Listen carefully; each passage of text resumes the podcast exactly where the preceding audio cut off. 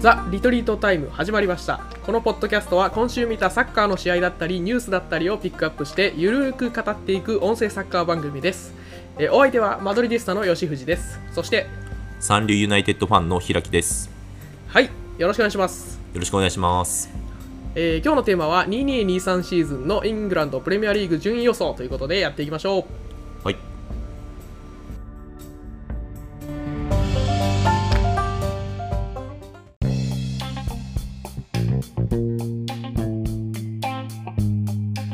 ということで、えー今日のテーマはプレミアリーグ順位予想ということで平木さんよろしくお願いしますはい。よろしくお願いします。はい本日は、えー私、えー平木が、えープレミアリーグのよ順位予想をやっていこうと思いまやっていすき。ましょじゃあなんで予想したのかっていうと、まあ、はい。そもそもなんかノノートノートっていうあのサイトの企画でサッカーを語ろうっていうハッシュタグでなんか投稿するっていうキャンペーンがありましてまあ、これに乗じてちょっとなんか投稿してみようかなっていうのに投稿しするのと同時に、まあ、このネタにもなるなっていうところで、まあ、一石二鳥だなと思いちょっと乗じてみましたっていううほうほうほうあの。小沢一郎さんとかがやってるやつねあのあそうですねサッカーを語ろうってやつうんはい、そうです、そうです。それのイベントに申し込むために、まあ、ちょっと書いてみたっていうのがありますね。えー、面で、白今日はそうですね、今日はそのノートをちょっとベースに話していこうかなっていう思うんですけど、はいまあ、まず2 2223シーズンの展望なんですけど、まあ、僕が思うに、やっぱりあのビッグシックスがまだ、えートップ6っていうのを占めるのかなというふうに思ってまして、うん。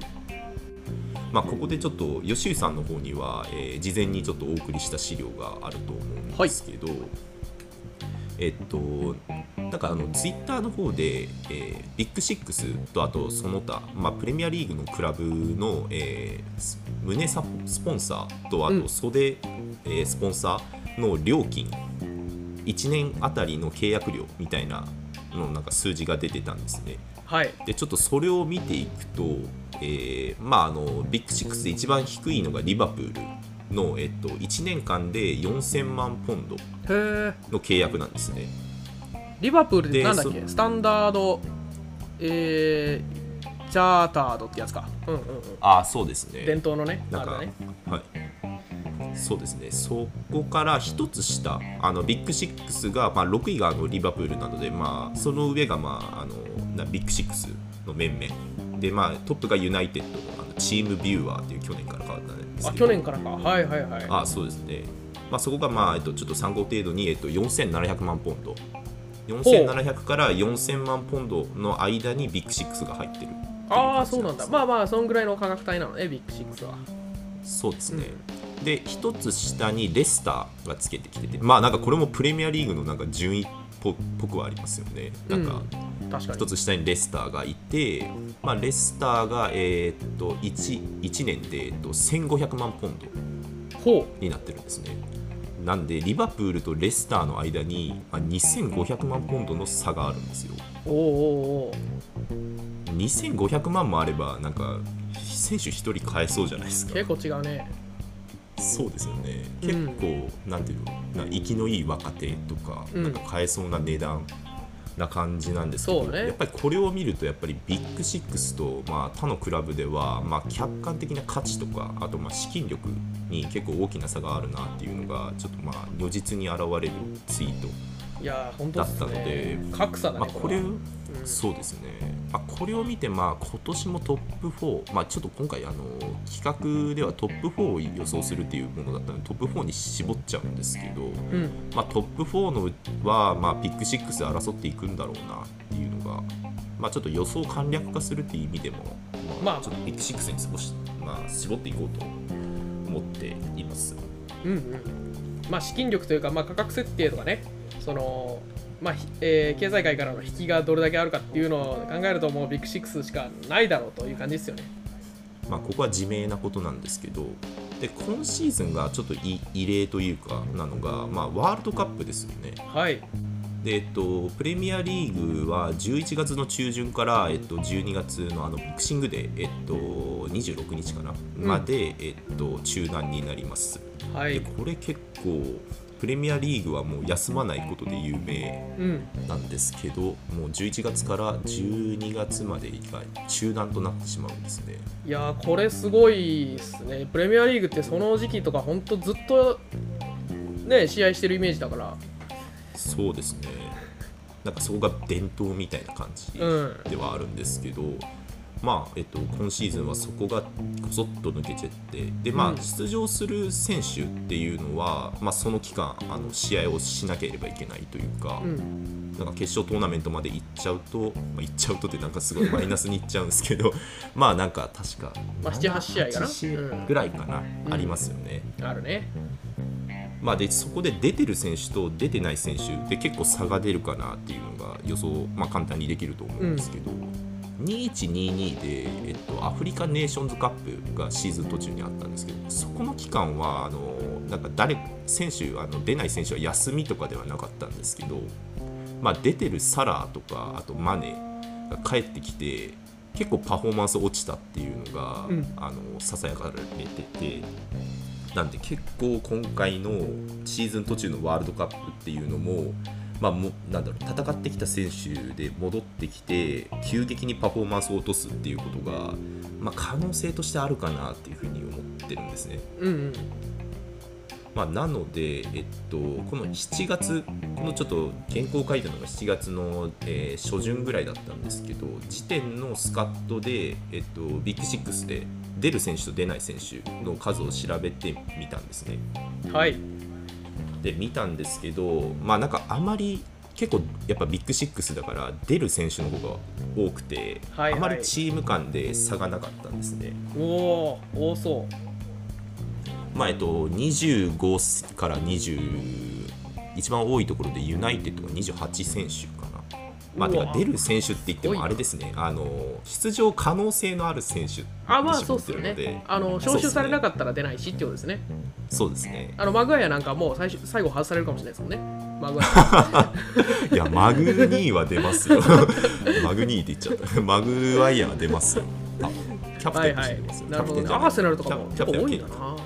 そうですね、まあで結構あのあサカとか。はいはい。あそうですね。って言いますしねなるほどなるほど。なんで、まあ、なんで出ない選手というのが56人になっちゃうんですね各チーム。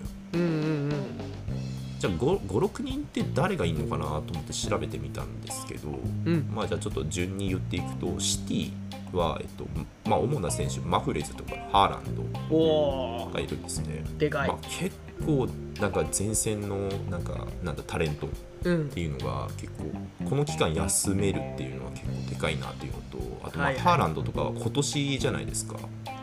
そうですね。加入がね。なんであのこの期間もみっちりあのペップペップに仕込まれてうんうんうん。すげえセンターフォワードになるっていう可能性も まあ泣きにし、うん、泣きにしもあらずいや確かにね。なんかいつもといつものワールドカップと違ってバカンスじゃないもんね。あのね。出ない選手も、うん、うん。クラブでトレーニングだろうから。クリスマスはなんか休むとかあるかもしれないですけど、うんうん。なんかもうしもうシーズン再開したらもうとんでもないやつになってるとかありえるかもしれないですよねハーランドとか。そうですね。次にリバプールなんですけど、まあえー、とディアス、はい。サラー、ロバートソン、ケ、えーケイタ、えーツィミカス、まあ、ここら辺の面々ですね、すごいな。まあ、一番はサラーですよね。はいはいはい。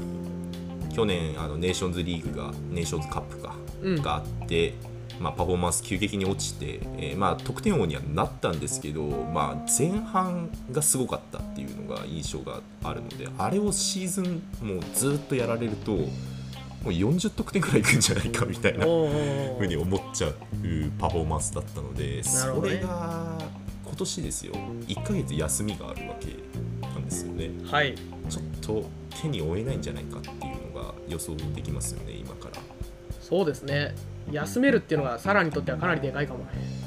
うんうん。そうなんですよね。まああのシティとリバプールが結構あの今言ったんですけど、まあうん。サラーだったりハーランドマフレスだったり結構あのキーキーな面々今あの、うん。もう本当スタメンレベルの選手っていうのがシティとリバプールに多くて、うん。まあ、他のビッグシックスのチーム、まあ、あのスタメン級もいるんですけどなんかエースとかそういう、まあ、エース級の選手っていうのが休めるっていうのがシティとリバプールの選手が多いので、うん。まあ、この2チームがやっぱり有なんだろう有利なのかなとワールドカップに対して、はいはいはい。っていうふうにちょっと個人的には思ってますね。なるほどねビッグシックスでも出ない選手っていうのが結構いるので、まあ、スタメンで出てない選手とかもいるのでそういう選手にこう注目していくと今年今シーズン面白いかもしれないっていうのも思いますね。確かに。面白そうだねこれは。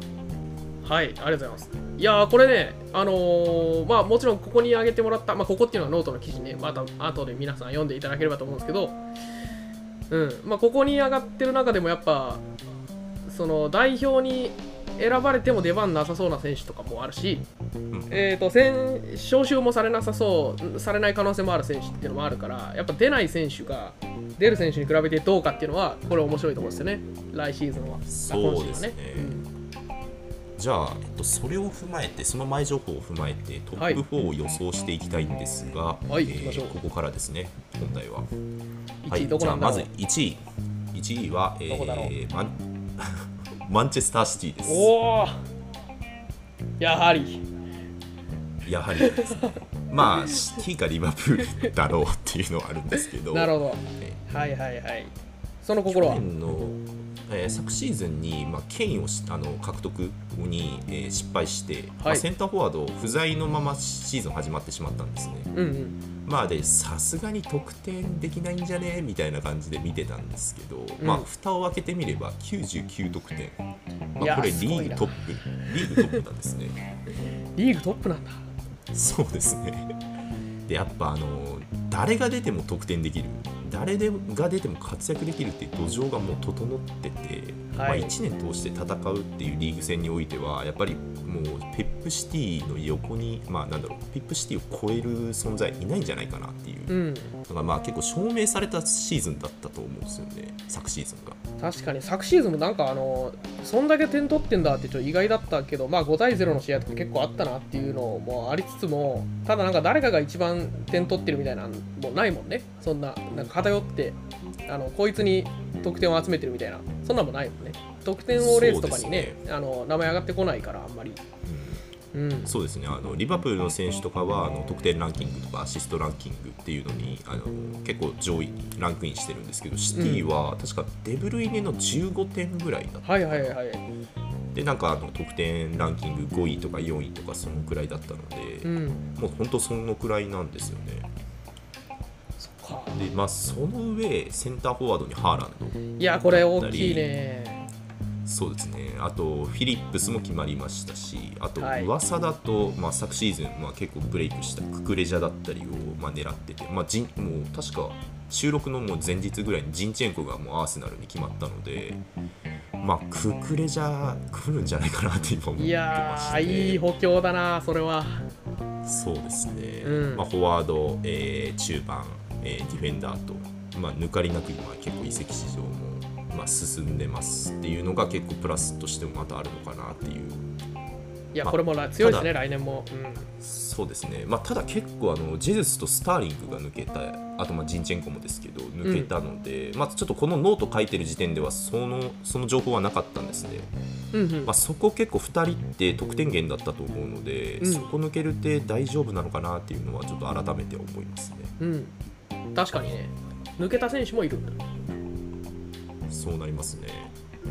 まあとはいえシティなんじゃないかなっていうのは思います。ね これ書いた時点で。まあね毎年毎年総合力で、えー、とシーズン通してね安定してるからそのカップ戦で一発勝負ってなるとちょっと不安定なところもあるかもしれないですけどやっぱうん。ねリーグ戦ってなるとめちゃくちゃ強いですよねシティは、そうですね、うんまあ、なんで、まあ、1位かなっていうところで、で2位が、えーはい。まあ、さっきあのリバプールかシティかって1位を言ってた、まあ、リまあ、2位はリバプールです、ね。まあそうですよね。まあえっと、昨シーズン結構円熟したかなっていうところがあるんですけど、まあ、引き続きだからまあ同じメンバーでやっていくのかなっていうのが、まあえー大方の予想だと思うんですけど、うん。まあ、ただシティと比べた時にやっぱり選手個人に依存しているところが多いのかなっていうのがふうに思ってまして、まあ今シーズンはちょっと昨シーズンとかは結構序盤とかにエリオットとかあとカーティス・ジョーンズとか結構あの若手をあのすなんかスタメンで使うみたいなこともあったんですけど、はい。まあなんかシーズン序盤とかあ中盤中旬終わり頃かに使ってみてやっぱりちょっと回んないみたいなうん。なんか場面が結構見受けられたので、まあ、今シーズンはそこら辺の若手を連ねて、まあ、もうなんていうの世代交代っていうのを図れるといいんじゃないかなっていうふうに思いますね。確かに偉そうですけど。うんまあ、エリオットとかね、本当昨シーズン序盤数試合出てめちゃくちゃいいじゃんってなったんだけど、大怪我してね、出れなくなっちゃったからね。もありますね。ううんん、まあでもとはいえ移籍ではあのフロント3のあのサラ・マネ・フィルミーノの若返りをまあ着々と進めてて年々進めてるので、まあ、今年ニュネスとか取ったり、うんあとディアスも来ましたしねこの辺すごいですよね。うん、マネをあのなんだバイバイエルに売ったりとかうん、してるので、まあ、そこら辺結構やっぱうまいなっていうのがありますよね。いいっすね。はいまあ、ちょっとユナイテッドサポなのであんまり褒めすぎると あれなので今もマンチェスターシティとリバプールを褒め終わりましたけどね、今のとこはいろ。はい。いまや、でも次でしょ。ユナイテッド。はい次なんじゃないの？あそうですね三位3位3位はトッテナムですあれ？まあこれもちょっと心苦しいんですけど そうですねまあ認めざるを得ないとああ、そうですね。はいはい。まあやっぱちょっとシーズン初めなのでやっぱなんか移籍市場でちょっと判断しちゃうんですよねうん、うん。そうですねでやっ。ぱ現時点で決まってるあのペリシッチビスマホスター、えーリチャーリソンうん。まあもうどどどの選手もいいなっていうのがあって、まあ、補強が良すぎるっていうのをまあ理由として挙げてますいや、いい補強いっぱいしてますね、トッテナムは。そうですね、まあ、さっきのあの、んクレゼフスキーとか、うんあとペンタンクールですね、うんうん。まあ、あの2人も相当良かったので、まあ、昨シーズンちょっとケインが序盤にあのなんていうんだろうパフォーマンスを落としてたので、うん。ちゃんといいシーズンのスタートの切り方っていうのをできればもう本当もうケインのあの実力だったらまあ得点王とか狙えるものだと思うので、まあ、そこのスタートが一つ鍵なのかなっていうふうに思ってますね。なるほど。まあ、あとこう吉井さんも前に言ってましたけどカップ戦の弱いあのコンテっていうのが、まあ、CL も戦わなきゃいけないっていうシーズンなのあ、そでっか、CL 権取ったね。まあそうですねまあでもあの加入してる選手の数っていうのを見ると、まあ、戦えるほどの、まあ、人が揃ってきてるなっていうのはあるので、うんちょっと3位に置いてみましたね。いや、面白いと思いますよ、スパーズは来年、あ今シーズンか。そうですねうん。じゃあ続きまして4位です、ねはいまあ、ここまでここまでがあの CL 圏内ですね。はい、ラスト1枠。どこだろう？お願い。マンチェスター・ユナイテッドあー、来たよかった。入りました。これはそうですねなんて言うんだろうこれはあのなんだろう実際、まあ、願望ですね願望、うんまあ、サポーターなんで、まあ、自チームひいきしたいですよまあよく、そう、今までよく我慢しましたよ。4位までそう。ですようんシティとリバプールを1位に与えてるんですからね いや、もう本当にあの現実見てるよ。ちゃんと。そうですね、うん。でも4位には入ってほしいということですね。まあ可能性ないにあのこの確か始まる前にえっとなんかなベッドベッティングサイトを見たんですけどはい。確かユナイテッド5位予想だったんですね5位か。渋いな。そうですねでチェルシーが確か4位だったかなああ、まあそうなるよね。なので、うんまああの可能性としてないわけじゃなさそううんな。ので、まあ、ちょっと僕は4位に置いてみたっていうのがありますね。うんうん。まああのちょっと先にアーセナルとチェルシーがなぜ落ちるのかっていうところをちょっと先に説明したいんですけど、はい。まあ、ちょっとここは非常に申し上げにくいところではあるんですが、はい。まあ、まずアーセナルは、えっとまあ、去年ちょっと若手中心で、まあ、驚異的な追い上げにま成功し,、して5位に終わったんですけど、はい。まあ、それは、えっと、ヨーロッパでのコンペティションがなかったからだと俺は見てるんですね。僕はそれに加えてあと、まあ、昨シーズンに結構ティアニー、ホワイト、えー冨安、パーティーみたいな結構あの若、まあ、今のスカットでも替えの利かない選手っていうのが明らかになったんですね。はい。で、まあ、そこ怪我すると結構チーム的にもパフォーマンス落ちてくるみたいなのが、まあ、如実に分かったんですけど、まあ、そこの何て言うんだろう、えー補強ができてないっていうところ、まあ、今現時点でなんですけどうん。できてないところが、まあえっと4位を落としてしまうんじゃないかなっていう理由ですねアーセナルの。なるほどねまあ、。こここを、まあ、僕のなんか予想に反してここをちゃんとあの今後の移籍市場であのポイントを抑えてくれば、まあ、あれですね。なんかいけるいけるのかな。まあちょっと、よまあ、ユナイテッドを5位にするのはちょっと心苦しいんですけどそういうふうになっちゃうかもしれないね、はいはいはい。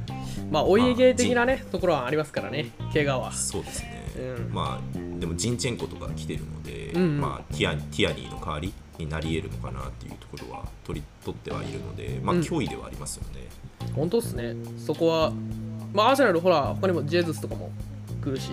ああそうですね、うん。まあなんか面白いのはいくつかあるけども。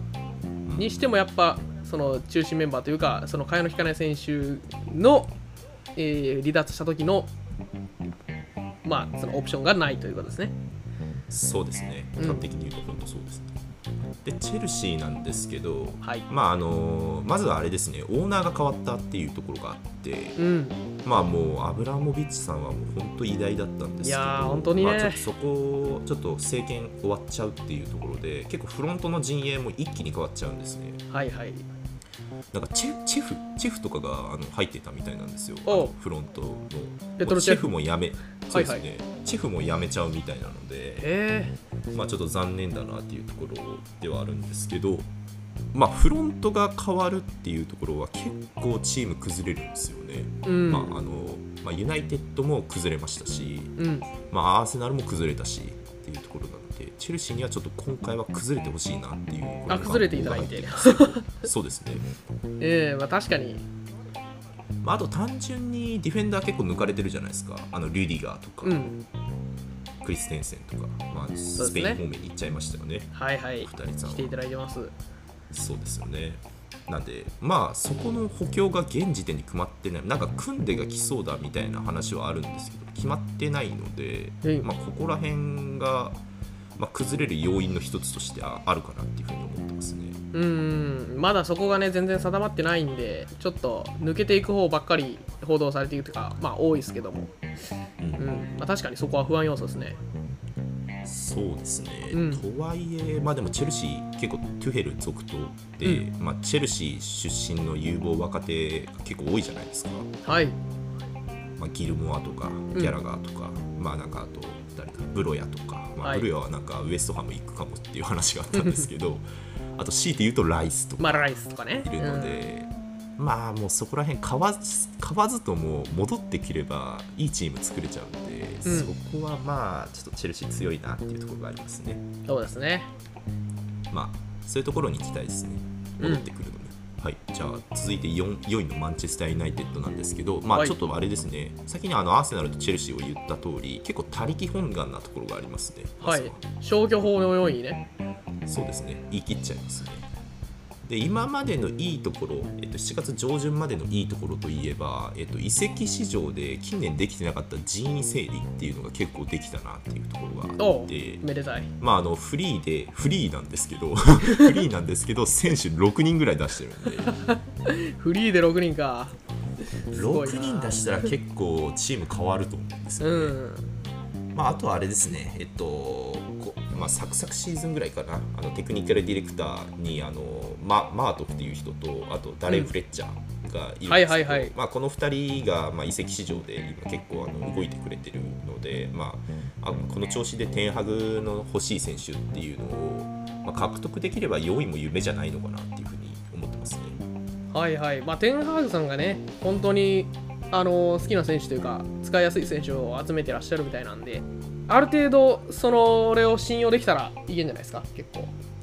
そうですね、まあ、テンハグの欲しい選手っていうのを取ってうん。まあ、あのアヤックスなりアヤックスみたいなトータルフットボールをユナイテッドできれば、うん。まあ、良い夢じゃないのかなっていうふうに思ってます。いや実現してほしいけどな。ユナイテッド強くなってほしい、もう一回。やっぱチャンピオンズリーグで見たいなっていう見たいっすねところがあるので、うん。そうですねというのがちょっと僕のプレミアリーグの予想になりますね。いやいいですね。結構各順位に理由があって。いや楽しみになりましたよ。やっぱねあれっすよね。そのワールドカップがあってまあプレミアリーグといえばみたいなとこあるんですけどその監督解任レースもね。あの同じぐらいの時期にやってますんでね。ちょっとそれがどう変わってくるのかとかも注目なところなんですけど。はい、そうですね。まあなんかどこが調子よくてどこが崩れていくのかっていうのをまあリーグ全体を眺めながらね楽しんでいきたいと思います、えー3週間後から、えー皆さん盛り上がっていきましょう。まだ始まんないけどね。はい。そうですね。確かにもう今から盛り上がりたいですね。いや楽しみですね本当。うん三笘選手もいるし。ああそうですね。ブライトン。ね。うん。うんうんはい。楽しみにしていきましょう。ということで、はい。えー今日はこの辺で失礼します。さようなら。うんさようなら。